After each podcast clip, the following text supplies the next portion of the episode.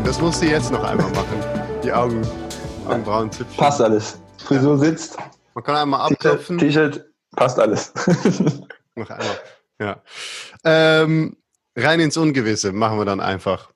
Perfekt, e cool. Erik Strupert. Du, ähm, wir, wir haben uns, ich habe dich auf Instagram gefunden.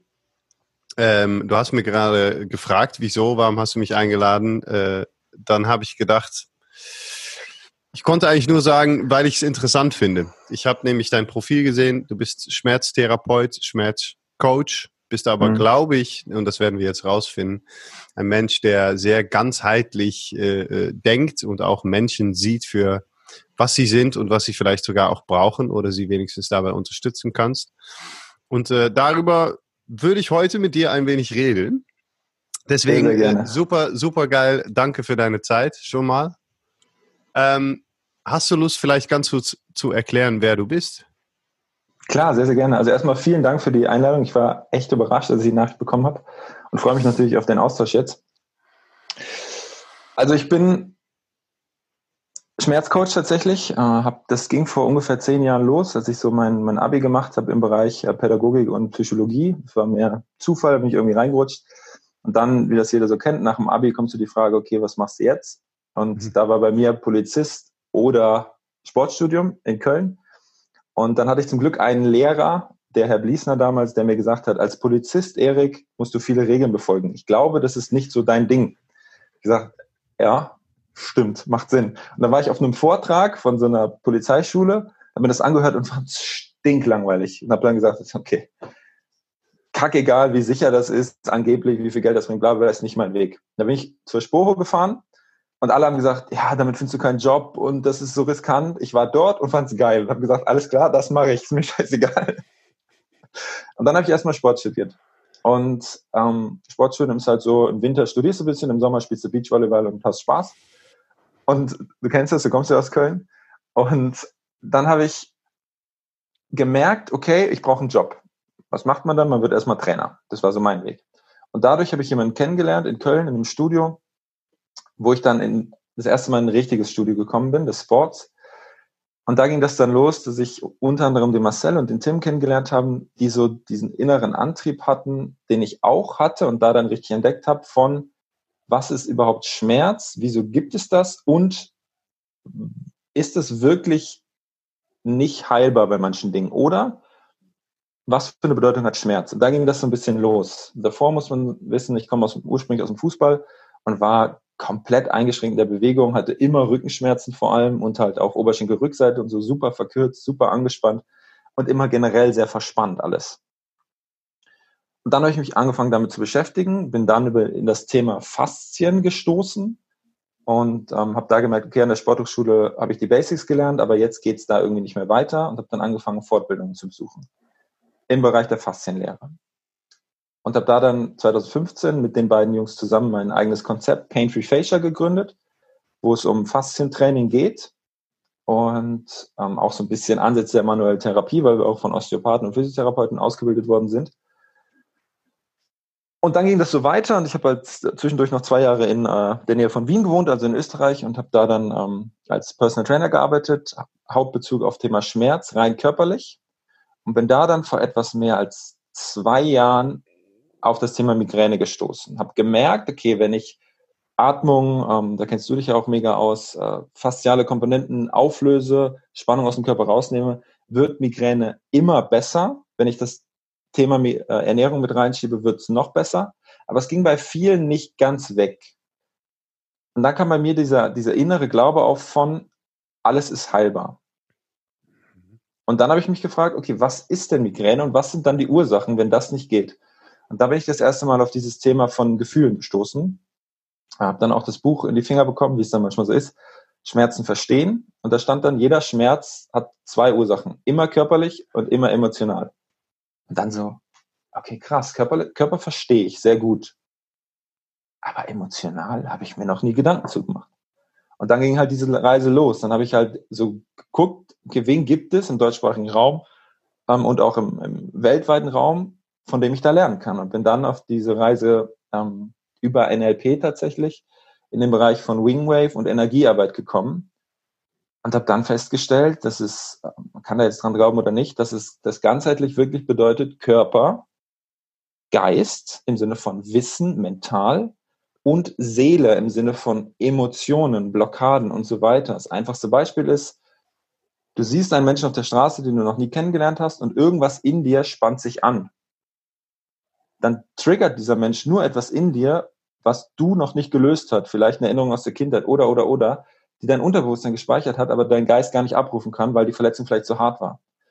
Und das war so ein Mindchanger für mich, wo ich so gedacht was, wie krass ist das denn? Und dann habe ich erstmal angefangen, bin ich immer noch bei, weil das ist ein nie endender Prozess, mich coachen zu lassen ganz viel, um Dinge bei mir aufzulösen. Und da ist so viel passiert, wo ich gemerkt habe, okay, krass, obwohl ich mein Training nicht verändert habe, körperlich betrachtet, bin ich beweglicher geworden haben sich Verspannungen gelöst. Ich habe keine Rückenschmerzen mehr, nix.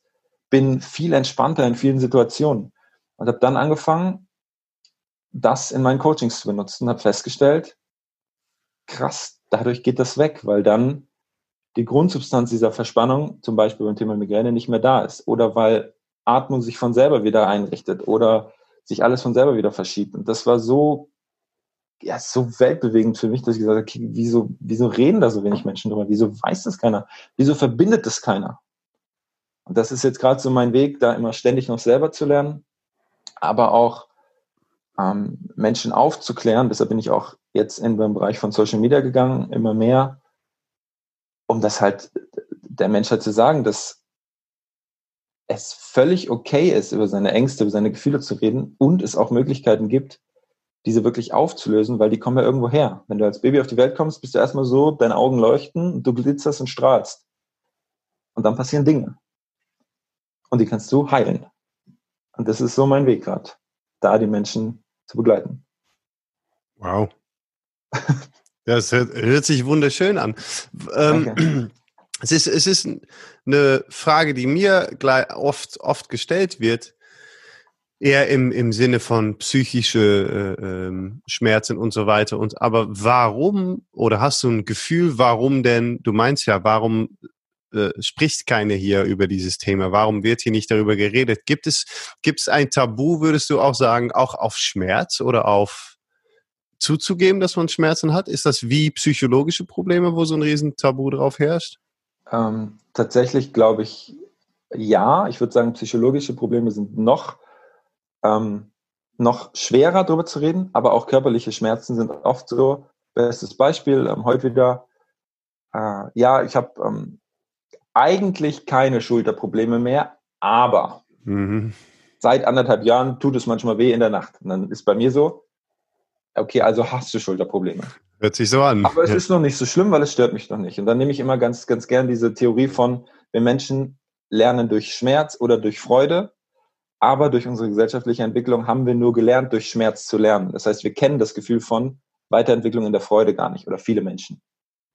Also mhm. bleibt nur die Weiterentwicklung im Schmerz. Und dafür muss der Schmerz aber groß genug sein. Gibt es einen Satz von meinem Mentor, wenn der Schmerz so groß ist, dass du bewusst und unbewusst entscheidest, kein Tag länger bist du bereit, in die Veränderung zu gehen.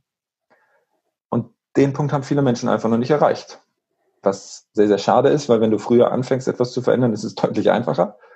Ja. Aber das ist halt einfach so, weil wir dadurch geprägt sind. Ich meine, guck dir Schule an, guck dir Erziehung an und so weiter und so weiter. Das ist immer dieses bisschen so Belohnungs-Bestrafungssystem. Ja. Ja, und wenig, wenig Selbstverantwortung, ne? Das ist, genau. ich, ich glaube, das ist wieder der Para, äh, der, der Parallel, sagt man das, zu, zu, Parallele.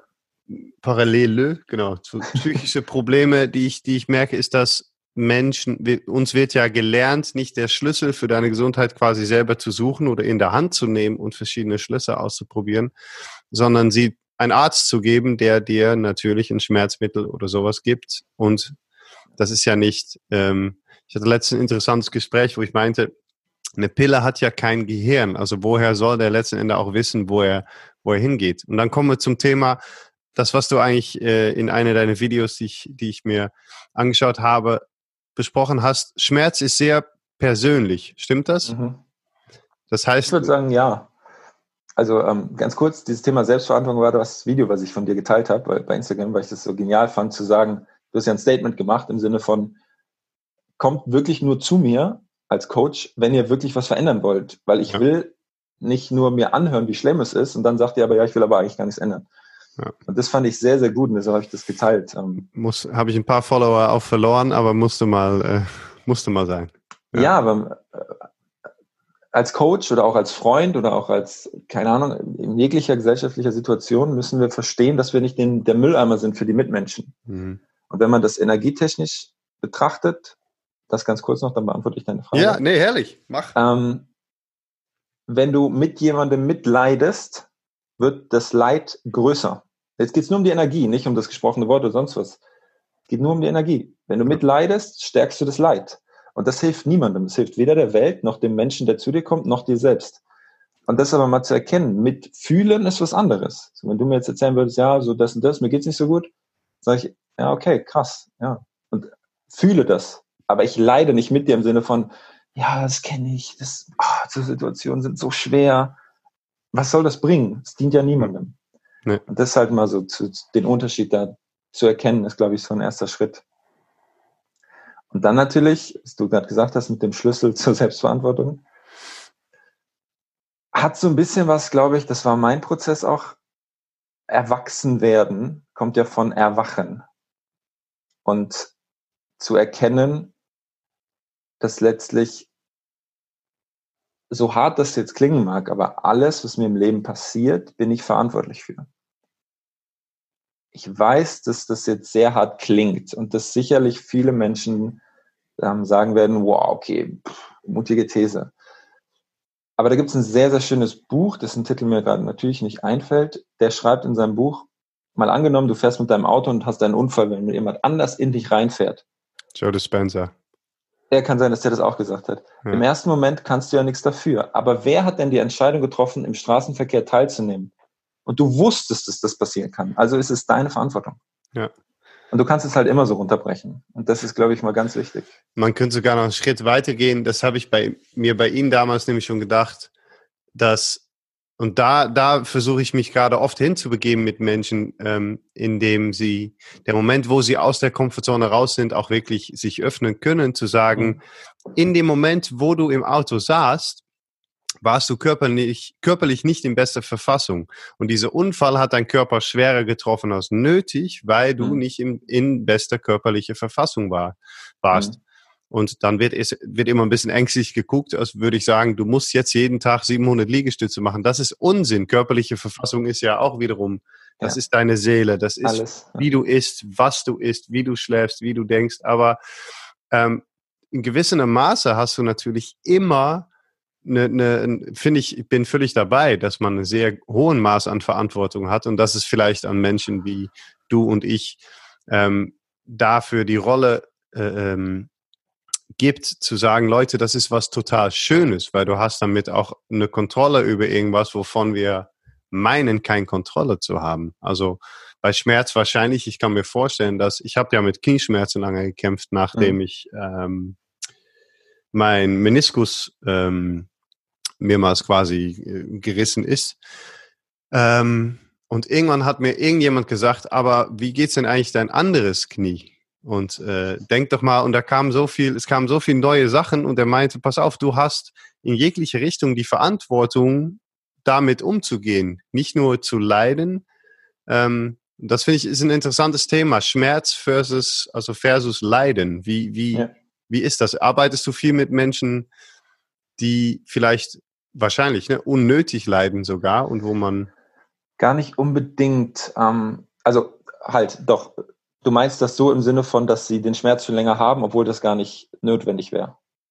Ja, zum Beispiel. Okay. Oder auch, ich habe das Gefühl, dass wir zum Beispiel auch nicht gut mit Schmerz umgehen können, ja. weil keiner uns beibringt, ne, so wie du das jetzt machst, wie man überhaupt mit Schmerz umgeht. Also, dass man grundsätzlich unnötig leidet. Hm das Spannende ist ja, dass Schmerz vor allem hier in Deutschland und auch Österreich, also im deutschsprachigen Raum, so negativ bewertet wird. Also ja. es ist so, ich habe Schmerz, ah, scheiße. Und dann so, wie du auch gerade gesagt hast, mein scheiß Knie. Oder ich, wie ja. ich früher, mein scheiß Rücken. Ja. Aber was man da von der Emotion her macht, ist, man trennt sich ja von seinem Körperteil. Und gleichzeitig mal rein biologisch zu betrachten, was ist Schmerz überhaupt? Das ist ein Signal, was dein Körperteil ins Gehirn sendet und dein Gehirn sagt, Achtung, da ist was. Ja, That's it. Das ist die rein biologische Erklärung. Das ist alles. Das ist letztendlich dahinter ein Schutzmechanismus. Bestes Beispiel, kleines Kind, geht das erste Mal in die Küche, Herdplatte noch heiß, greift drauf, Schutz vor Verbrennung. Ja. Passiert in Millisekunden. So, das heißt, was ist das im Knie? Vielleicht Schutz vor Überbelastung oder Schutz vor, keine Ahnung, können tausend Dinge sein, vor fehlender Mobilität und so weiter und so weiter. Vielleicht auch irgendwas Emotionales dahinter. Kann man das Kniegelenk nehmen und sagen, naja, das bewegt sich, also im Sinne von mal sich hinknien, vielleicht sich das mal zu erlauben oder das nicht so oft zu machen. So, kannst du ja alles betrachten. Aber die Menschen sehen das so als, boah, scheiße, mir tut es weh. Kein Bock darauf, Abstand. Und dann gebe ich meinen Coaches immer ein schönes Bild mit. Mal angenommen, du bist ein, ein Krieger und hast dein Schwert, äh, ein Schild. Und dein Schmerz im Knie ist auch ein Krieger und hat ein Schwert. Wenn du dich jetzt dagegen verteidigst, musst du dann mehr Kraft aufwenden oder weniger, um das Schild auf, aufrecht zu erhalten? Mehr. Und das ist dann immer so die Erkenntnis, wo sie sagen, krass, stimmt. Und dann ist so bei mir immer der erste Schritt, mal zu sagen, ja, okay, aber dann nimm doch den Schmerz und sag erstmal, es ist okay, dass du da bist. Du darfst sein, es ist okay, dass es mir wehtut. Und das auch zu fühlen. Und das ist immer so der erste Schritt, der tatsächlich auch dazu führt, hatte ich auch schon, in teilweise Anamnesegesprächen, dass die Menschen mich danach anrufen und sagen, es ist weg. Ich so, ja, sei glücklich. Sei dankbar und genieß das. Und dann so, ja, aber das kann doch nicht sein. Dann sind wir wieder zurück. Okay, ja. was ist, wenn doch? Dann halt so dieses, dann ist, was dann passiert ist, natürlich, die Gefühle äh, haben Placebo, bestes Beispiel, dazu geführt, dass es dann heilen durfte. Und jetzt will der Verstand das aber verstehen und deshalb ganzheitlich. Dann aufzuklären, die Menschen und zu erklären, was passiert denn überhaupt im Sinne von Placebo? So, du gibst deinem Knie Aufmerksamkeit, dadurch ähm, bewegst du dich vielleicht anders, dadurch verändert sich vielleicht sogar der Blutfluss, Dadurch fasst du im Alltag öfter dran, wodurch Reibung entsteht, dadurch Wärme, was immer Heilung ist. Lauter so unbewusste Dinge.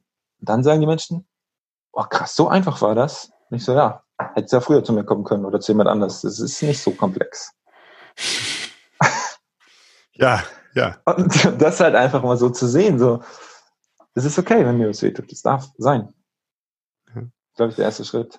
Ist das, ist das dein, dein Ansatz zu sagen, auch äh, als allererste so, hey, jemand kommt zu dir, mal so gesagt, ich habe diese und diese Schmerzen, ist dann der allererste Schritt und Ansatz auch okay, cool, akzeptieren wir erstmal völlig oder, oder vielleicht sogar zum, zu, rauszufinden, ob Leute das schon machen oder machen können?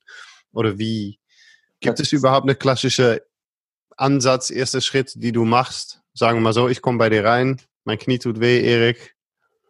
Der erste Schritt ist tatsächlich, und das finde ich so witzig, ähm, sagen mir viele, die ins Coaching kommen, boah, das machst du so anders als andere. Ich höre einfach erstmal zu. Ja. Das war so, das ist so für mich das Normalste der Welt. Wenn ich den nicht, oder dich jetzt in dem Fall nicht richtig kenne, woher soll ich dann wissen, was du hast? Mhm. Wenn jemand zu mir kommt und sagt, ich habe Knieschmerzen, ich dann sage, ja, kein Problem, können wir das und das machen. Dann weiß ich überhaupt nicht, was er hat. Hm. Erstmal muss ich wissen, wie lang. Was ist unmittelbar davor passiert? Ja.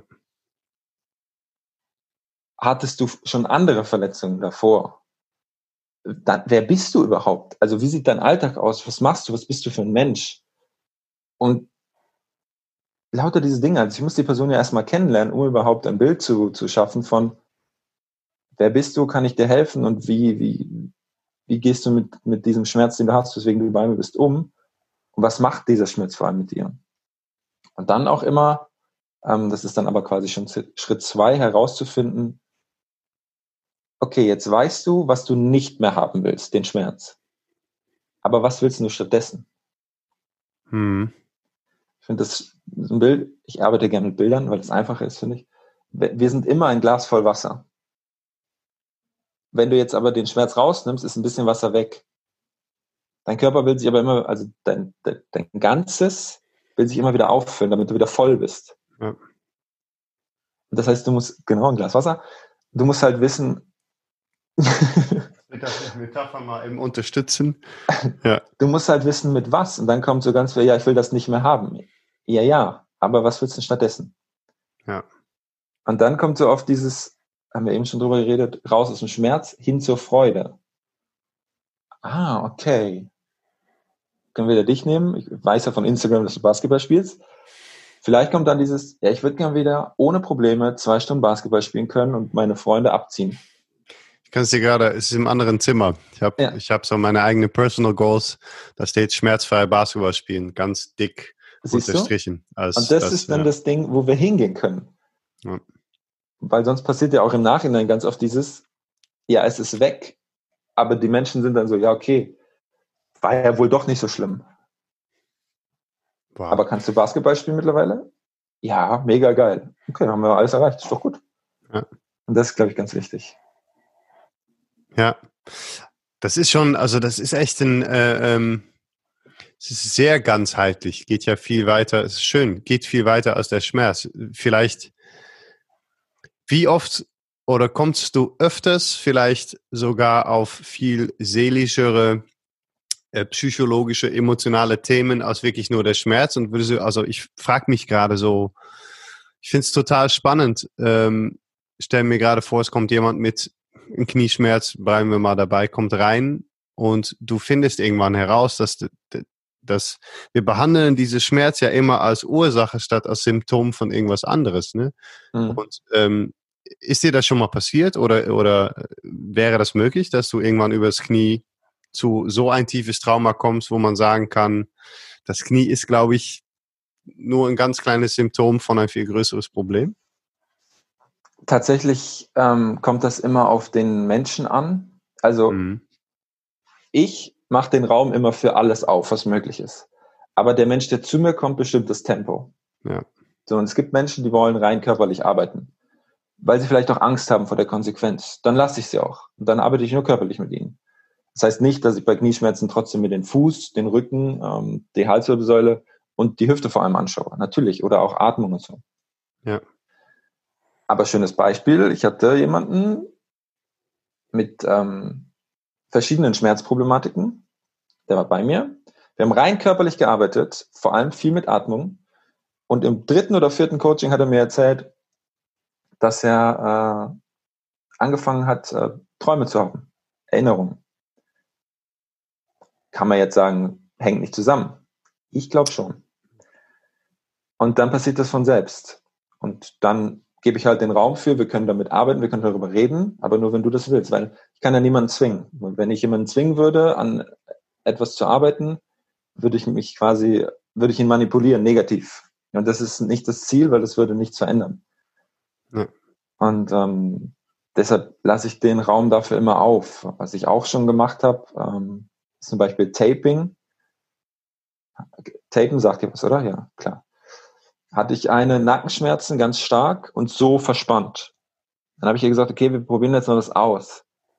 Ähm, weil sie, sie wollte sich coachen lassen zu einem Thema, wo sie auch wusste, dass das ist, was sie blockiert. Also emotional coachen. Hatte aber Angst davor. Also konnten wir es nicht machen, weil die Angst zu groß war. Ähm, damals war das noch so, meine Freundin arbeitet ähnlich in dem Thema. Also sie war ursprünglich bei meiner Freundin wegen diesen Angstblockaden, rein emotional sie kam nicht weiter, weil sie das nicht wollte. Sie wollte nicht so tief gehen. Und dann kam sie zu mir wegen diesen körperlichen Blockaden. Und dann habe ich gesagt, okay, wir können Folgendes ausprobieren. Ich tape dich jetzt komplett auf, verändere deine Körperhaltung, bedenke aber, es könnte etwas passieren in der Nacht. Weil wenn deine Körperhaltung, Interozeption, das ist ja immer innen und außen, steuert sich gegenseitig, komplett auf ist, wird das frei, was du sonst vor schützt. Und dann hatte sie die krassesten Albträume in der Nacht danach, sodass sie eine Woche später ins Coaching gekommen ist und sich von meiner Freundin hat coachen lassen, weil sie dann sich nicht mehr dagegen wehren konnte. Mhm. Und das war so, das ist jetzt anderthalb Jahre her, war so ein Schlüsselmoment für mich, wo ich so wieder gemerkt habe, okay, krass, die Verbindung von Körper, Geist und Seele ist so stark, so tief, dass wir, wir können das nicht mehr nicht sehen. Ich habe mich vorher immer gegen dieses Wort ganzheitlich gewehrt, weil jeder schreibt, er ist ganzheitlicher Coach. Hm. So alle sind Holistic Trainer und ganz, ich arbeite ganzheitlich, Körper, Geist und Seele. Aber dann, für mich war immer so, was ist das überhaupt? Was heißt das? Und ich habe mich nie getraut, mich ganzheitlich zu nennen, habe auch jetzt noch Probleme damit, hm. weil ich immer gedacht habe, ganzheitlich ist so alles. Und dann, dann sage ich ja, dass ich alles kann. Aber das will ich überhaupt nicht sagen, weil ich kann nicht alles. Nee. Werde ich wahrscheinlich nie können. Dafür muss ich ja fertig sein. Genau, ja, dann wäre das auch das Ende. Die Frage ist auch, ob, ob man alles, ob man alles können muss, um äh, die Antwort liegt ja meistens in den Menschen, die zu dir kommen. Da es gibt ja schon kein alles, weil ja. das Einzige, was es gibt, ist, ist unterstützen und rausfinden, was da drin steckt, was rausgelassen werden muss. Aber ähm, Atmung, mein Lieblingsthema. Atmung und Schmerzen. Ich, ähm, ich, äh, dazu, ich kann eine kleine Anekdote erzählen, die, die finde ich ja. ganz lustig. Ich gehe, ähm, wie geht man? Jedes halbes Jahr, glaube ich, gehe ich zum Zahnarzt. Ich werde immer angerufen, fahre dann dahin und ähm, war längere Zeit nicht äh, vor ein paar Jahren, wie das dann irgendwann so ist, musste hin. Kenn ich hatte, sehr, sehr gut. hatte ein wenig was zu tun und ich mag diese ganze Betäubungssache nicht ähm, und bin gar nicht so, ähm, ich glaube, über die Arbeit auch einfach so, so mit Schmerzen haben eine ganz andere Wert für mich bekommen. Wert klingt so komisch, aber es ist eine Art Input. Es ist irgendwas, womit man arbeiten kann. Es ist immer ja. wieder die Grenze aufsuchen zwischen Schmerzen und Leiden. Und ich lasse mich fast nie betäuben. Sag eigentlich fast immer, cool. gib, mir, gib mir kurz zehn Minuten, lass mich da reinatmen und dann lege ich mich auf den Stuhl und solange ich einigermaßen gut atmen kann, kann ich es auch machen. Und die haben quasi viel gebohrt und noch eine Wurzelkanalbehandlung äh, gemacht. Und ich mache das alles ohne, weil ähm, dein Thema, glaube ich, weil man so viel beeinflussen kann, wie von wie ich es wahrnehme bis wie ich körperlich in der Verfassung bin über. Und Atmung spielt eine unglaublich große Rolle für mich dabei. Ähm, die Anekdote ist wäre eher so lustig, weil ich nämlich jetzt immer zum Zahnarzt gehe und die kommen alle im Raum rein und wollen das sehen. Da stehen dann neun Leute so. Spürst du immer noch nichts und man kann sich gar nicht reden und ich ja. kann nur einen Daumen geben und sie nicht sagen, natürlich spüre ich was, aber es ist, ne, es ist okay, ich kann damit. Ähm, und äh, äh, ich glaube, irgendwann kommen die einfach mit Handy und wollen Instagram live machen, so, weil da eine liegt ohne Betäubung. Ähm, wie, wie, du hast gerade über Atmung geredet. Was, was, oder was, was machst du oder was für eine Rolle spielt das? Was ist Atmung und Schmerzen? Boah, ich glaube, eine riesige. Es war so, das ist echt cool, dass du mich das fragst, weil das ist so genau der Weg. Ich habe über das Thema Faszien bin ich dazu gekommen, dass ich so für mich erkannt habe, okay, wenn die Wirbelsäule nicht stabil ist durch den Chor, mhm. werden die Faszienbahnen sich niemals lösen. Und dann habe ich so erkannt, okay, das heißt, ich muss erst den Chor stabilisieren, bevor ich faszial an den Extremitäten arbeiten. Okay, und dann kam die Erkenntnis von, ah, Moment, Chor ist Transversus, Beckenboden und vor allem Zwerchfell. Zwerchfell mhm. ist Atmung. Heißt das, dass die Atmung vorher kommt?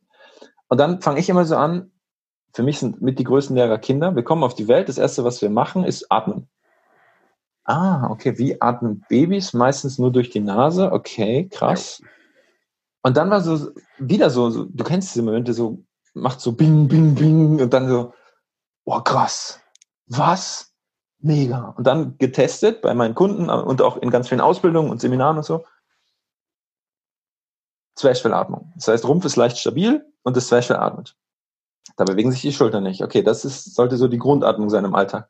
Kann fast niemand. Und dann mal geguckt, okay, im, im Schlaf, Babys, meistens auf dem Rücken, bewegt sich der Bauch. Okay, können das denn? Oh, krass, können auch ganz viele Menschen nicht. Die können nicht mal Bauchatmung. Mhm. Und dann so, boah, verdammt, wenn die Menschen nicht mal das können, wie sollen sie dann jemals den Korb ansteuern können? Dann, dann fehlt ja wieder eine Schraube. Und das, dann habe ich das auf meinen mein Flipchart aufgeschrieben. Es stand so Chor und dann habe ich Atmung oben drüber. Okay, alles klar. Ist ja auch relativ einfach. Leg dich täglich auf den Rücken, mach fünf Minuten nur Nasenatmung, Bauch ein und aus. Ja. Stresst viele Menschen schon, weil das fordert sie echt. Dann hatte ich auch viele, die mir dann gesagt haben so, boah, das ist echt anstrengend. Ich so, okay, krass, wenn das schon anstrengend ist, wow. Ja. Und dann Edo Portal kennst du bestimmt auch. Ja. Äh, sagt dann, wenn du nicht mehr atmest, bist du im Prinzip tot. Weil dann setzt sofort der Überlebensmodus ein. So, wenn ich mir jetzt die Menschen da draußen angucke, die meisten atmen ständig Stressatmung im Schulterbereich. Ja. Das heißt, sie sind dauerhaft in einem Stressmodus. Ja. Dauerhaft Cortisolausschüttung und Noradrenalin und so weiter. Dauerhaft Überlebensmodus im Körper, dauerhafter Zustand der Angst. Ja. Okay, krass, muss sau anstrengend sein. Hatte ich aber auch jahrelang. Und dann habe ich mich gefragt, weil ich dann ja wieder weiterdenke, so dieses, okay, krass, was löst denn unterbewusst diese Atemdinge aus? Und da kam dann dieses Thema, habe ich irgendwann Emotionen drüber geschrieben, hatte mhm. noch keine Ahnung. Und dann war so dieses, okay, krass, hier ist wieder die Verbindung. Ja. Und Atmung nutze ich, ich glaube, jeder meiner, ja, jeder Coach, den ich habe, kriegt von mir mindestens eine Atemübung mit. Meistens geht es tatsächlich um Parasympathikus-Anregung. Ja. Einfaches Nasenatmung, vielleicht so ein bisschen, würde ich auch was sagen, ein bisschen Box Breathing, also 4, 4, 4, 4. Ja. Fünf Minuten am Tag, um erstmal Bewusstsein zu schaffen für die eigene Atmung. Wie atme ich überhaupt? Und dann, du wirst es kennen von deinen Coachings, kommen halt immer wieder Nachrichten so, boah krass, ich, ich stand an der Ampel nach meinem Arbeitstag und habe gemerkt, wie ich gestresst atme und habe mich dann erstmal runtergefahren. Ja. Und dann, ich habe es hier noch aufgemalt, beginnt ja dieser Zustand von bewusster Inkompetenz, äh, unbewusste Inkompetenz wird aufgeklärt, dann rutschen sie in diesen Zustand bewusst, bewusster Inkompetenz. Das heißt, sie erkennen, oh krass, man muss das falsch oder gestresst und korrigieren sich dann selbst. Ja. Und Atmung ist, es ist so, für, du wirst es kennen, die meisten sagen so, ja, wie meine Atmung trainieren, das funktioniert von selbst. Ja, ich atme doch den ganzen Tag. Genau, ich atme den ganzen Tag, ja, ja. aber wenn du den ganzen Tag beschissen, hart gesagt, atmest, genau trainierst du dich den ganzen Tag auf Stress und Angst. Ja. Wenn das ist, was du willst, okay, do it. Ja. Aber es gibt andere Möglichkeiten. Es ist lustig, äh, ist lustig, das zurückzuhören, auch das, wie schwer solche, ich, ich, ich finde vor allem bei Atmung, was mich immer erstaunt, ist, dass die Mittel und die Werkzeuge unglaublich einfach sind, weil sie sind in deinen Körper integriert. Du brauchst kein Ne, man braucht ein Grundwissen, man braucht aber vor allem die Fähigkeit, ein wenig da reinzuspüren und man braucht ein bisschen Zeit. Aber eine fünf Minuten Box Breathing ist in der Tat für sehr viele Leute überwältigend, körperlich sowohl als, als geistig, weil da auf einmal Parasympathikus aktiviert, äh, Körper kommt runter und dann kommt natürlich auch, dann kommt auf einmal Platz für ganz viel Sachen, die man sonst sehr erfolgreich und lange wegstecken kann. Ja. Und ähm, das, das ist Wahnsinn. Es ist natürlich, ähm, ich frage mich manchmal, manchmal bin ich wirklich kurz unsicher, wenn Leute sagen, boah, das war aber echt schwer. Und dann denke ich, oh, ja, vielleicht bin ich dann doch nicht so, so ich, kein guter Coach, dass ich dir das jetzt gerade fünf Minuten machen lasse. Aber es ist fünf Minuten Box Breathing. Es ist alles eine sehr einfache, leichte Sache. Aber Wahnsinn, was dabei. Ich kenne das sehr, sehr gut. Und, ähm, da ist, bin ich zum Beispiel meiner Freundin immer sehr, sehr dankbar, weil sie mich immer wieder zurückholt. Ähm, ich habe ganz oft diese Momente immer noch, wo ich so denke, das ist doch alles total logisch. Das weiß doch jeder da draußen. Ja. Ja, aber ich, ich erzähle doch nichts Neues. Genau, und dann hinterfrage ich mich und sage so, ja, okay, was soll ich den Menschen denn noch erzählen? Ja. Und dann zeigt sie mir wieder so den Spiegel auf und sagt so, sag mal, hallo, bist du irgendwie noch ganz klar? Du kannst deine Welt nicht immer nur aus deinen Augen sehen. Ja. Ah ja, stimmt. Ah, okay, macht Sinn. Und ähm, was du gerade gesagt hast, was auch noch mega spannend ist, finde ich, ist, mal angenommen, es ist alles so einfach. Also die Lösung für jeden Schmerz gibt es und es ist tatsächlich runtergebrochen super einfach. Mhm. Dann würde das ja heißen, dass wir Menschen gar nicht so wichtig sind, wie wir uns nehmen. Und das aus meiner Erfahrung heraus sitzt oft davor. Also sich einzugestehen, dass man sich im Prinzip selber die ganze Zeit unbewusst oder bewusst manipuliert und belogen hat. Hm. Das ist hart. Da kommen wir zu einer sehr, sehr spannenden Sache, die ich mir aufgeschrieben habe für eine, eigentlich vor der Krise, ich habe eigentlich versprochen, Corona-Krise, das Wort und alles nicht mehr im Mund zu nehmen, aber jetzt haben wir es noch einmal. Ah, verdammt. Ein, ein, Retreat, was ich organisieren wollte, aber was dann ja. natürlich einfach nicht stattfand. Ähm, wobei das Thema ich hatte, hatte mir ein Thema aufgeschrieben, was, was ich die Leute vermittle, aber ein Thema, was ich keine erzähle. Und das Thema war tatsächlich, und das finde ich das sehr interessant, das ist das hier auch, wer bist du versus welche Geschichten erzählst du, dass du bist ständig?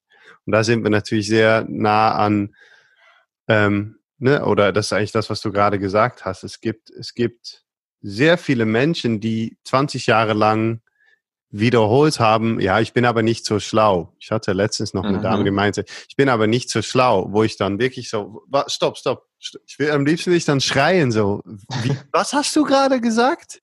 Ich bin ja. aber nicht so schlau. So Wahnsinn. Und ich kenne es natürlich, ne, ich, wir haben diese Glaubenssätze, ich glaube, irgendein Video hast du sogar, fand ich sehr cool, im Schmerzbereich über Glaubenssätze gesprochen. Klar, ja. Ne, Glaubenssätze bei Schmerzen ist natürlich auch, wenn man sich zehn Jahre lang erzählt, dass man Schmerzen hat oder vielleicht zehn Jahre lang sagt, dass das dazugehört, was für eine unglaubliche Impact das hat auf wer du bist oder wer du meint, dass du bist. Und ja. Menschen, da kommen wieder, ist wieder das Thema, was du gerade hattest, aus dem Schmerz in der Freude raus. Das ist, es ist so einfach, aber es ist so ein krasser Tool, weil mhm. es gibt Leute, die sich 20 Jahre lang einfach sagen, dass sie den Schmerz, vielleicht sogar, dass sie den Schmerz verdienen. So, ja, habe ich halt. Habe ich mir selber eingebockt. Ähm, Definitiv. Ist gar keine Frage, was ich, ich, ich schmeiß nur raus. ich finde das Wahnsinn, Glaubenssätze. Äh, das, das geht ja, das ist ja schon mehr als Glaubenssätze, das ist ein Teil der Identität. Ja, ja. Also das heißt, beste Beispiel ist, wie du gesagt hast, ich bin nicht so schlau. Also erzählt sie sich, ich bin dumm. Ihr ganzes Leben. Und diese Erzählung in ihrem Leben wird zu ihrer Identität. Das heißt, es wird ihre Wahrheit. Es ist genauso wie meine Migräne. Solange es deine Migräne ist, behältst du sie. Ja. Und dafür erstmal zu erkennen, es ist nicht deine Migräne. Weil solange es deine ist, willst du sie behalten. Und vielleicht gibt es aber auch bei manchen Menschen, und das verstehe ich und durfte ich auch lernen, das zu akzeptieren, einen Grund dafür. Weil vielleicht haben sie, seitdem sie Migräne haben, mehr Aufmerksamkeit und Anerkennung von anderen Menschen. Und dann wird das Konstrukt der eigenen Geschichte so verwrungen, dass es okay ist. Vielleicht haben sie einen bestimmten Schmerz aber auch schon so lange, dass sie dadurch Anerkennung bekommen von Menschen, die den Schmerz noch nicht so lange haben, weil sie als Experte für das Leid betrachtet werden. Wow. Ja. Und das ist dann schon sehr emotional, aber ja. was würde denn passieren, wenn man ihnen das dann wegnimmt? dann würden sie ihre komplette Identität, auf der sie ihr Leben vielleicht über Jahre hinweg aufgebaut haben, verlieren. Und das war eine Riesenerkenntnis für mich, auch dieses, ich hatte vorher immer so diesen Glauben, ich will jeden bekehren, jedem helfen. Lösen. Das ist ja. aber sau anstrengend, weil vielleicht, und jetzt wird es vielleicht ein bisschen spooky für den einen oder anderen, wir kennen uns ja auch noch nicht so lange, ich weiß nicht, an was du so glaubst. Ähm, ich glaube, dass wir alle aus einem bestimmten Grund hier sind. Hm. Und vielleicht ist der tiefe Teil in einem selbst bei manchen Menschen so weit, dass er diese Erfahrung des Schmerzes braucht, um irgendwann daraus zu lernen. Ja, da glaube ich ist stark dran. Und das war halt echt so eine Erkenntnis von mir sozusagen, es ist okay. Und Menschen wissen mittlerweile, was ich mache, aber sie dürfen zu mir kommen. Ja. Und ich bekehre niemanden, weil das war auch so anstrengend für mich immer. Das ist, ja, dass Menschen überzeugen, die, die nicht überzeugt werden oder noch nicht an dem Punkt sind. Oder das ja. hast du ja ganz am Anfang auch gesagt. Ne? Das, ich glaube, bei, bei seelische, bei körperliche, bei, bei jeglicher Form von Schmerzen gibt es diese Leidensdruck, der Moment, wo, ne, ähm, ähm, ich glaube, das ist, das ist, ähm, ist gut, das irgendwann zu erkennen. Ich, ich frage auch manchmal Leute, wo ich mir nicht sicher bin, frage ich erstmal, bist du wirklich bereit, das zu machen, was es braucht, um, um hier jetzt rauszukommen. Weil ja. ich biete Tools an, aber es wird nicht angenehm unbedingt. Es wird nicht, ich bin immer da, du bist begleitet, aber es gibt ein, ein ich hatte, das für mich ist das so ein, so ein Wahnsinnstool, das mit, mit dem Eisbad und mit der Kälte ist, dass man wirklich äh. den körperlichen Reiz schon mal setzen kann, wo man sagt, bist du wirklich bereit, das zu tun, was du tun musst? Weil da, hier steht ein Eisbad, und du musst da rein. Das ist schön, weil das Leute wissen, wenn man da hinschaut, weiß man schon, ui, das wird unangenehm. Aber mhm.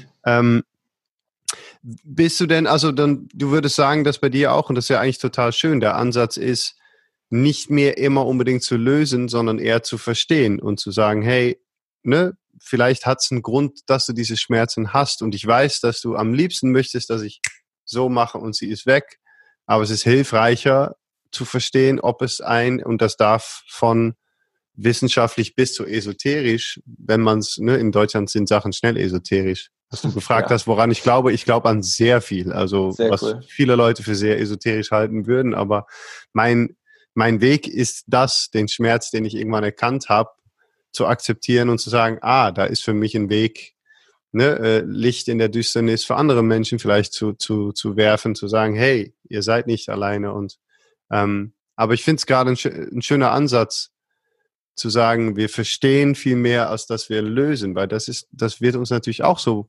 gelernt, oder? Dass es muss immer, Sachen müssen gelöst. Wir dürfen nicht akzeptieren oder lernen oder sogar uns mittendrin setzen.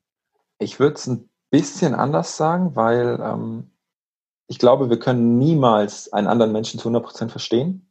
Mhm. Wir können nur es versuchen, äh, weil wir immer noch unseren eigenen, unseren eigenen ja. Gedanken da reinfassen. Ähm, ich habe irgendwann für mich so gemerkt, wenn ich es lösen will, will ich auch irgendwo der Held sein, der Retter. Ja. Und diese Rolle meiner Geschichte durfte ich ablegen. Schön. Und als ich diese Rolle meiner Geschichte abgelegt habe und erkannt habe, dass ich nicht wichtig bin, sondern einer meiner Mentoren hat gesagt, du als Coach bist wie eine Regenrinne. Du hilfst, dass das Übel, was den Menschen, der bei dir ist, ähm, anhaftet quasi, egal ob das jetzt körperlicher Schmerz ist oder Ernährungsprobleme oder ein seelischer Schmerz oder, oder, oder, rauslaufen darf und er sich wieder frei erfüllt. Aber du begleitest nur. Lösen, und das klingt jetzt vielleicht hart für alle Coaches, die zuhören, macht der Coachie ganz alleine. Hm. Begleitest nur. Ich Bei dir auch? Selber. Ich habe es ja, gelöst. Genau. Und ist ja auch ein viel geileres Gefühl für den Coach. Ja, Mann, ich habe es geschafft. Ja ist doch, und dann kommt ja dieses Selbstverantwortung, jetzt können wir den Kreis schließen, so dieses, boah, krass, ja. Und dann schaffst du es, dass eine Person, die du coachst, größer wird. Vielleicht sogar irgendwann größer als du selbst. Und das ist für mich auch dieses Prinzip von wirklich zu geben. Dem Menschen, der zu dir kommt, die Chance zu geben, dass er sich weiterentwickelt. Und dann kommt zum Beispiel diese Angst natürlich hoch von, okay, habe ich dann vielleicht irgendwann keine Kunden mehr? Mhm. Du machst sie unabhängig. Wenn ich jetzt die, die, das Beispiel von dir nehme, kommt jemand, hat ein bestimmtes Problem und du als Experte sagst, okay, Eisbaden würde dir helfen. Dann ist es aber er oder sie, die ins Eisbad geht, diese Überwindung erschafft, sich selbst überwindet und so ein Stück der Weiterentwicklung geht und über diesen Point geht, wo sie vorher stand und ein neues Ich, ein Gefühl von anders kennenlernt mhm. und dadurch in sich stärker und kraftvoller wird. Mutiger vielleicht auch. Und dadurch kann das heilen. Mhm. Und das sind halt alles so Punkte, wo dann auch mal der Coach hinschauen darf und sagen darf, okay, krass. Ja, ich bin komplett unwichtig bei diesem Prozess. Ich bin nur der Begleiter. Genauso wie du und ich ja auch Coaches haben, die uns helfen. Ja. Ist ja eine Illusion sozusagen. Ich bin der Coach, weil bin auf die Welt gekommen und bin Guru. Coaches need Coaches. Ja. Ja, so, ja. Lehrer und Schüler bist du immer gleichzeitig. Ja. Immer. Ja. Das Schön. ist halt so wichtig. Nur, nur du kannst das machen, sage ich oft. Und das, man merkt, dass Leute da aber erst kurz abgeschreckt sind oder so, willst du mir denn nicht helfen? Oder und dann muss ich immer noch mal erklären, doch, ich helfe dir sehr gerne, indem ich dir Fragen stelle und dir keine Antwort gebe, indem ich ne, die Sachen, die für mich ist das genauso. Die, die, die beste Coaches, die ich gerade habe, sind die, die mich wahnsinnig machen, weil sie Fragen stellen, worauf ich, ne, wo, ja, dann gib mir doch eine Antwort. Und die, die grinsen nur und sagen, ja, ich gebe dir überhaupt keine Antwort. Ist doch dein Weg, dein. Und ähm, das ist schön. Ich meine, das ist, wow, welch ein ganzheitlicher Sache. Es geht hier, ich finde es wirklich schön. Also auch wenn du Schwierigkeiten hast mit dem Wort, ähm, ganzheitlich oder halt so, ne, der, der, alles, was wir hier gerade besprochen haben, ist schon so eine runde Sache, so eine bewusste, sehr cool. Ich hätte, ich hätte fast Lust, mich irgendwo hinzulegen und zu sagen, Erik, leg los. leg los, komm, ich, ich will, das finde ich schön. Ähm, ich, ich schau mal eben, was ich hier nicht gut mit Schmerzen umgehen, wir behandeln wir Schmerzen. Ja, ja, ja. Jetzt kommen die, die richtig krassen Fragen, die tiefen. Ja, nee, eigentlich nicht. Also wir sind schon so, sind schon so, so weit ähm, gegangen, dass die meisten Fragen haben schon eine Antwort. Ich hatte, ich hatte noch so ein bisschen vielleicht, aber das, das darfst du entscheiden, ob man da, ich, ich bin ja teilweise sehr kritisch aufs Gesundheitssystem in Deutschland. Ähm, Menschen denken dann, ich bin total anti äh, ne, psychologische Betreuung und so weiter. Bin ich gar nicht. Bin nur halt, glaube ich, gesund kritisch, weil ich finde, die Frage, die ich mir aufgeschrieben habe, wie, wie behandeln wir Schmerz in Deutschland und was hältst du davon? Weil ich bin zum Beispiel mit dem Knie klassisch in das reingerutscht, wovon ich nachher mir gedacht habe, ja, war das jetzt so, so hilfreich, eine OP, ja. äh, Physio und danach eigentlich immer noch den gleichen Schmerz? Naja, Punkt eins ist, glaube ich, ganz klar, dass ähm, Menschen in der Gesundheitsbranche oftmals als Objekt betrachtet werden und nicht als Subjekt und menschliches Wesen. Hm. Das heißt, äh, es wird ihnen nie wirklich zugehört, was sie wirklich wollen. Ähm, weil oftmals hilft bei Rückenschmerzen zum Beispiel auch einfach das Thema jemand zuhört oder auch bei anderen Dingen äh, mal da zu sein, Nähe zu spüren, äh, eine Umarmung, keine Ahnung. Ähm, dann ist natürlich der, der zweite Punkt, hinter den Ärzten oder hinter den meisten Ärzten, ich will jetzt niemanden verteufeln hier, ähm, es gibt ja auch einen Grund, warum die da hingekommen sind und auch sie wissen vielleicht nicht anders, sich zu helfen. Sie haben es nicht anders gelernt, steckt die Pharmaindustrie. Pharmaindustrie ist mit die größte Industrie im deutschsprachigen Raum, wo das meiste Geld fließt. Ähm, wenn wir erkennen würden, dass wir keine Pillen mehr brauchen, um wirklich uns weiterzuentwickeln und äh, Schmerz zu heilen, würde eine Riesenindustrie kein Geld mehr verdienen. Ähm, ein schönes Beispiel ist übrigens auch äh, Menschen, die Kopfschmerzen haben, nehmen eine Kopfschmerztablette und die Wirkung setzt sofort ein, aber bis das Kopfschmerzmittel wirklich im Blut ist, dauert 20 bis 30 Minuten. Das heißt, das, was bei dir passiert, ist Placebo. Ja. Gibt es auch genug wissenschaftliche Beweise zu. Heißt, ja. du könntest auch einfach eine Zuckerpille nehmen, musst nur dran glauben, hättest aber keine Nebenwirkungen oder zumindest deutlich weniger. Ein bisschen Zucker. Und, ja, genau. Aber da wird halt keiner Geld mit verdienen. So, und das ist halt immer noch so ein bisschen dieses System von Geld, Geld, Geld. Hm. Und dann äh, Thema Psyche. Ähm, ich glaube ja daran, dass jeder Mensch sich coachen lassen sollte, wenn er sich weiterentwickeln will.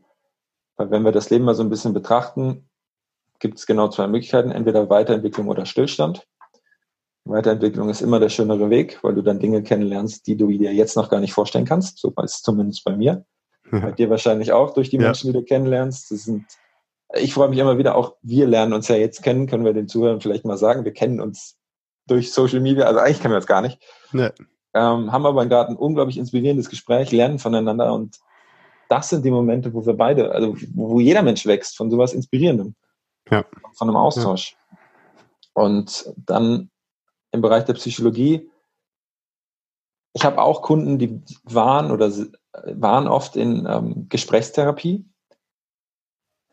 Aber was passiert in Gesprächstherapie oft? Menschen erklären sich die Gründe für ihre Probleme immer und immer und immer wieder selbst. Aber es wird nicht aufs Gefühl eingegangen.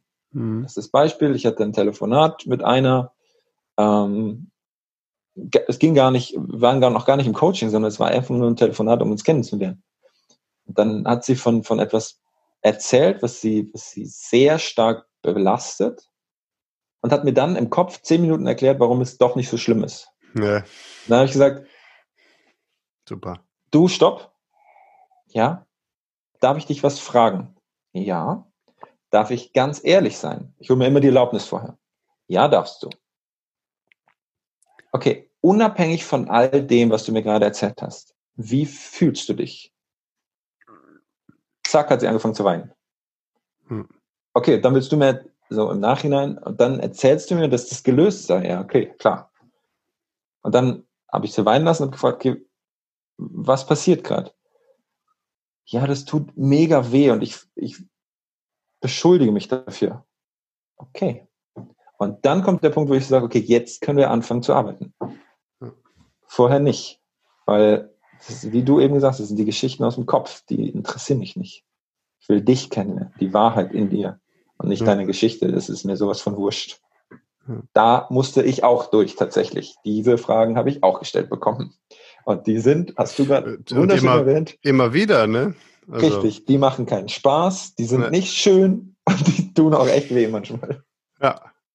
ja. Dann fühlt man sich mal eben wieder ganz klein und ganz. Richtig.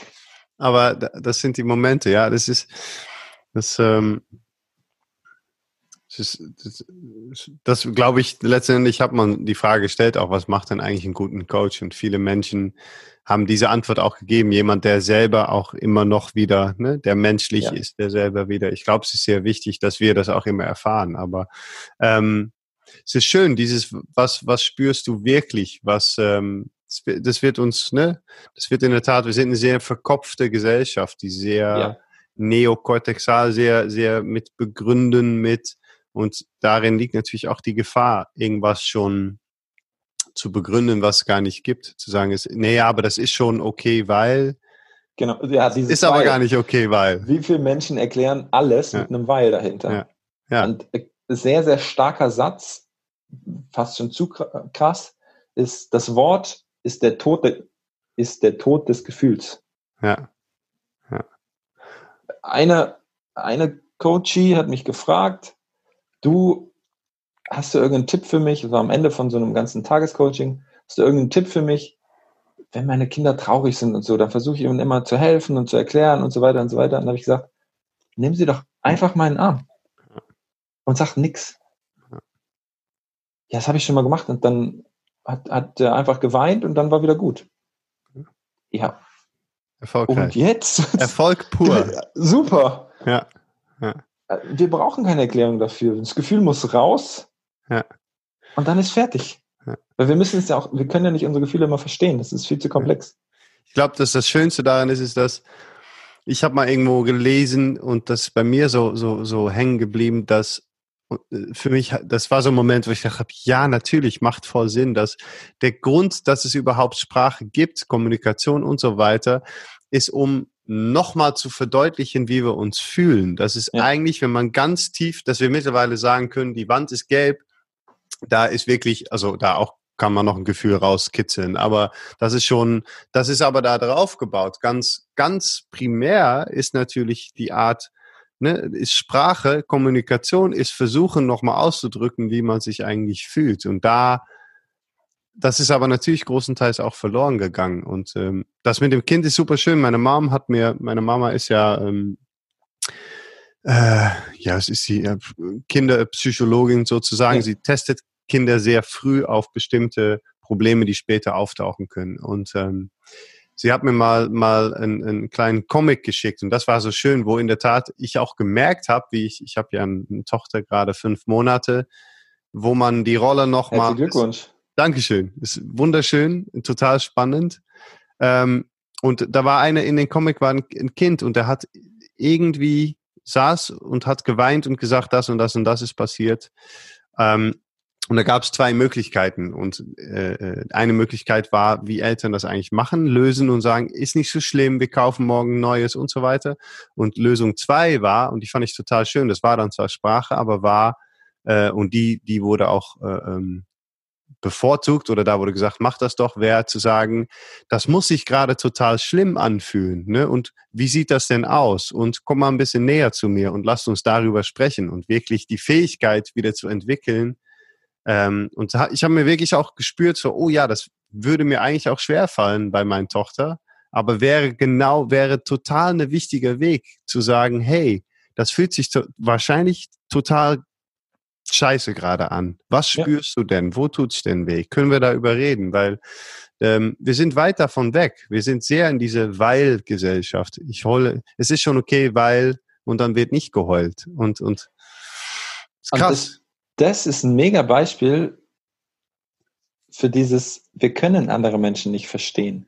Ja. Weil für dich als Erwachsener oder für uns als Erwachsene ist dieses Problem nicht schlimm, wenn zum Beispiel die Barbie die Haare verloren hat. Nö. Aber für das Kind bricht Ja. eine Welt zusammen. Ja. Und das mal zu erkennen, so, okay, krass. Und wenn wir aber dann sagen, das ist nicht schlimm, und das Kind auf den Erwachsenen hört, unterdrückt es das eigene Gefühl. Boom. Ja. Und in dem Moment hast du dem Kind beigebracht, einen Deckel auf seine Gefühle zu, zu legen. Und das passiert im Alltag super, super oft. Und sich dem mal bewusst zu machen und zu sagen, wo fuck? Stimmt, was mache ich da? Und was für langfristige Folgen hat das? Und das ist halt sau krass. Also das sind wir uns überhaupt nicht bewusst. Doch, für das Kind ist das schlimm. Vielleicht das Schlimmste von allem. Und das ist aber, der Grund ist ja, weil wir selber oder die meisten Menschen nicht gelernt haben, über Gefühle zu reden. Ja. Und wir geben das halt immer weiter. Und jetzt gerade ähm, merke ich halt immer mehr, so Menschen wie du oder auch andere, mit denen ich mich unterhalten oder auch ich, fangen an, das zu durchbrechen. Ja. Und fangen an, und gerade Männer ist ja nochmal so ein Thema, Mhm. die in der Öffentlichkeit stehen und über Gefühle reden. Ja. Ich habe es noch so gelernt, ich komme aus dem Fußball. Wenn du über deine Gefühle geredet hast, boah, pff, warst du richtig schwach. Aber wenn du selbstbewusst über deine Gefühle redest, dann bist du der stärkste Typ im ganzen Raum. Weil du bist nicht angreifbar. Du dieses, boah, Erik, deine Haare sehen heute richtig scheiße aus. Dann könnte ich ja reagieren und sagen, "Ja, deine auch. Oder ich sage, ja, stimmt, fühle mich auch nicht so gut. Boom, dann, dann, du nimmst ihm ja alles. Du, er kann nichts mehr gegen dich sagen. Ja. Wie auch. Ja. Weil du stimmst ihm zu und sagst, ja, stimmt, ich fühle mich nicht so gut. Ja. Und dann bist, dann kannst du nicht mehr gemobbt werden, nix, geht nicht. Da ist nichts mehr da. Und dann bist du der Stärkste im Raum. Und das mal so, so diesen Switch. So, okay, krass. Heftig. Ich, äh, ja. Ja, ich meine, ich kenne es wie kein anderen. Ich stehe ich stehe auf Bühnen und mache das und sehe, wie Männer irgendwann furcht zusammenkriechen, so. Ja.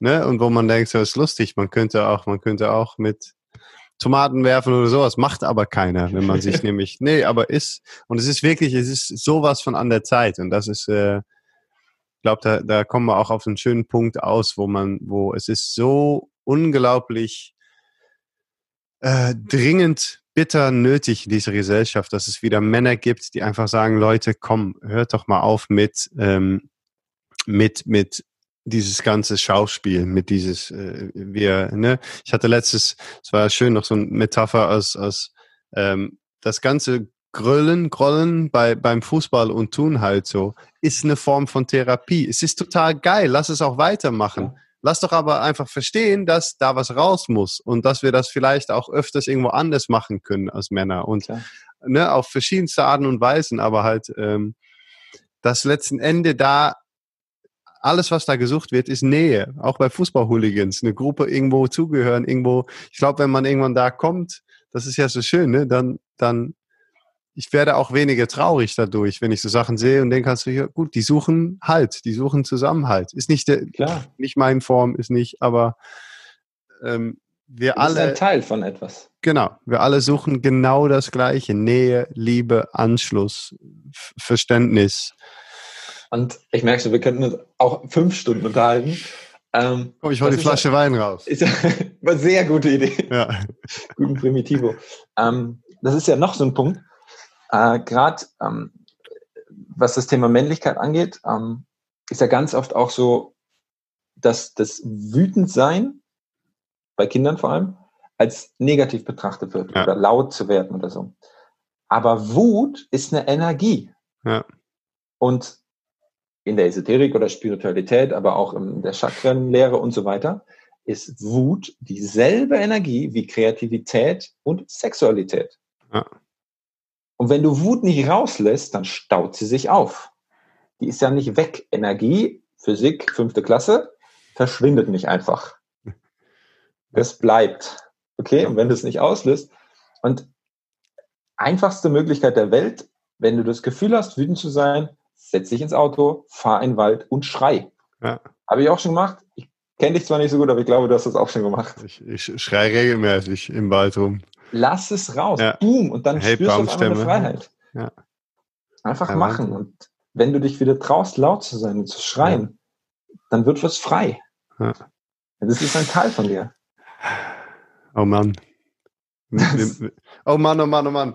ähm, wir müssen einfach, wir müssen bald auch einfach, äh, weiß ich was, einfach. Ich, ich hatte vor, tatsächlich ein paar Männer, Männer-Retreats zu machen, auch wo man sagt, wirklich nur Männer und wirklich auch nur diese Themen mal wieder sehr zurück cool, zur, ja. Auch, auch bewusste Aggressivität zum Beispiel und halt so. Ich merke oft, dass wir haben am Sonntag so ein Programm Freigehege, Baumstämme schmeißen, solche Sachen halt total gesunde einfach und das ist für für männlich und weiblich, ne, äh, für Männer und Frauen gleich cool. Ich habe nur immer auch schon überlegt, die die ne einfach mal nur für Männer, um um zu sagen, hey, wir sind hier unter Männer, aber jetzt mal in eine neue Dynamik das aufzubauen. Das wäre total was Schönes und ähm, ich glaube, dabei kommen noch einige Schmerzen frei auch. Also müsst, müsstest du sowieso schon mal mit, um, um sehr, sehr äh, gerne. Ich finde die Idee super cool. damit zu arbeiten. Also, ähm, Erik, wie findet man dich? Am einfachsten unter www.erikstrupert.com. Okay, Bald auch bei YouTube. sehr gut. Und äh, ansonsten Instagram ist so der Kanal auch hier Erik Strupert, also Erik mit K. Ja. Und dann Strupert S-T-R-U-P-A-T. Da findet ihr mich bei Instagram und da bin ich immer, immer aktiver, um Menschen Möglichkeiten aufzuzeigen, wie sie selber was machen können. Oder natürlich, wenn du Bock hast, der, der zuhört, ähm, was mit mir zu machen, einfach melden. Und Ja. ähm, das erste Gespräch, egal ob am Telefon oder persönlich, ist immer kostenfrei und ganz entspannt. Erstmal kennenlernen, weil wir beide müssen herausfinden, passt das? Will ich Ja. mit dir arbeiten und willst du mit mir arbeiten? Weil Das ist immer das Zuhören, menschliche Ebene. Wenn die nicht da ist, wir sind keine Roboter. Das ist einfach, das ist ein Fakt. Wir sind Menschen und keine Roboter. Das wird sich auch nie ändern. Ne, Das ist übrigens der große Vorteil, den wir haben gegenüber Robotern. Deshalb werden wir immer gewinnen. Klar, ich glaube, das schön, das Artificial Intelligence Ding ist schön. Ich glaube irgendwie, das ist einfach, ich denke mir da auch immer, hey, wir sind immer noch Menschen. Irgendwie wird das, das wird nicht. Wir haben noch so viel Ja. Unerklärliches, äh, Unerklärbares, äh, Unerklärliches zwischen uns, so viel. Das ist, das ist total schön. Ähm, ich, ich würde wärmstens empfehlen, für die, die zuhören oder auf YouTube zuschauen, ähm, einfach Erik auch mal zu kontaktieren, weil es einfach, ich, ich glaube, es ist wahnsinnig interessant. Wenn ihr irgendwas habt, irgendeine Art von, von, ich will noch nicht mal sagen Schmerz, körperliches Gefühl, ähm, ne, einfach, einfach mal machen. Ihr habt das Gespräch ja zugehört und merkt, wie da schon wieder unglaublich viel passiert. I say Sehr, do sehr it. gerne. Danke dir. Ähm, bist du eigentlich in Köln? Weil du hast in Köln studiert. Nee, ich habe in Köln studiert, dann zwei Jahre in der Nähe von Wien gewohnt und wohne mittlerweile südlich von München, im wunderschönen Bayern. 45 Min- Minuten in die Alpen, Nee. traumhafte Ja, Seenumgebung, gut. also im schönsten Teil Deutschlands, meiner Meinung nach. Dann komme ich einfach bald, bald auf dem Fahrrad mal zu dir. Sehr, sehr gerne. Und, und äh, dann machen wir noch einen Podcast, würde ich sagen. Sehr, sehr gerne. Du, das äh, erst erstmal einen Tag radeln in kalten Fluss und dann Ich würde sagen, wir können ins kalte, äh, in kalten Ja. Fluss springen oder einfach eine Bergtour machen. Da liegt nämlich noch Schnee. Ja, Wahnsinn. Dann pudel, pudelnackt im Schnee. Oh Mann. Dann philosophieren wir bei Primotivo. Das ich Genau. Ja, ja, das hört so sich eine gut Kamera an. auf und gucken, was passiert. Genau. Ist gebongt. Äh, wird Geil. gemacht. Tausend Dank für deine Zeit. Cool, dass Sehr, du da gerne. warst. Ähm, erikstruppert.com, Instagram und bald YouTube. Ähm, ich bedanke mich und wir, wir sprechen uns bald. Geh Auf jeden Fall, ich freue mich. Vielen, vielen Dank für die Einladung. Hat mir mega Spaß gemacht. Danke dir. Danke, mein Ciao. Freund. Ciao.